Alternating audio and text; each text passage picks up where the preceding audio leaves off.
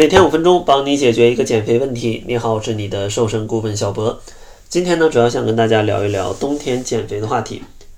很多减肥的朋友啊，都比较害怕去过冬天，因为觉得呢，冬天脂肪合成速度很快，天气冷懒得动，然后呢，聚餐节假日都比较多，非常容易导致体重的发胖。所以今天呢，整理了四方面的建议，帮助大家在冬天更好的去控制你的体重。首先，第一方面呢是去管理好你的精神状态，因为在冬天呢，白天的时间会缩短，阳光照射的时间也会有所减少，这样的话会导致你体内血清素的分泌减少，从而导致人是比较容易去抑郁的啊，就情绪没有像夏天啊或者春天那样好，而这种抑郁的情绪呢，可能会导致大家去吃下过多的食物。所以说呢，想要摆脱这种抑郁的状态，建议大家在冬季的白天多出去晒晒太阳啊，哪怕是你在这个玻璃前去晒晒太阳，总之延长你的日照时间，这样的话可以保证你有一个更好的情绪去应对生活当中的挑战。然后第二方面呢，就是去管理好你的作息时间。很多朋友呢在冬天觉得比较冷，然后呢就赖床，尤其在周末的时候可能就懒得起来。但是这种赖床的情况啊，它会容易导致你的一日的节律啊都会受到一些影响。比如说你早上起得很晚，那你可能就会错过早餐，那你到午餐的时候可能会吃下更多，导致你摄入更多的热量。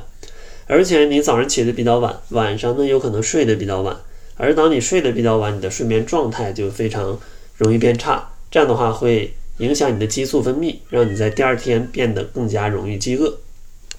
所以说，最好的办法呢，还是早睡早起啊。咱们晚上呢，可能十一点之前就入睡，早上呢，可能七点钟左右，咱们就来起床。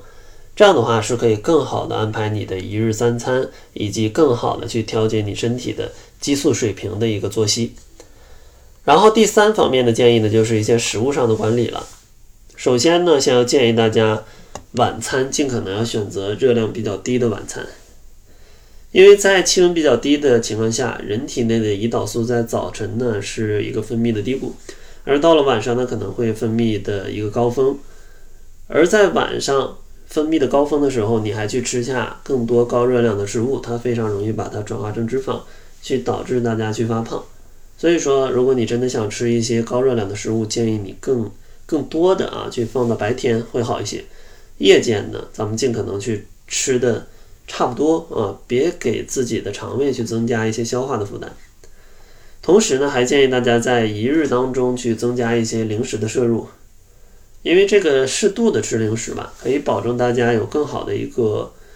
状态去迎接下一顿饭。就像很多朋友可能习惯性吃的很少，觉得我要忍一忍，我要减肥。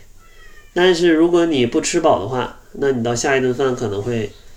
更饿，意志力呢可能会更差，从而呢去没办法完成自己的减肥计划。所以说呢，我们推荐减肥千万不要饿，因为你饿的太严重，真的是没有办法减肥。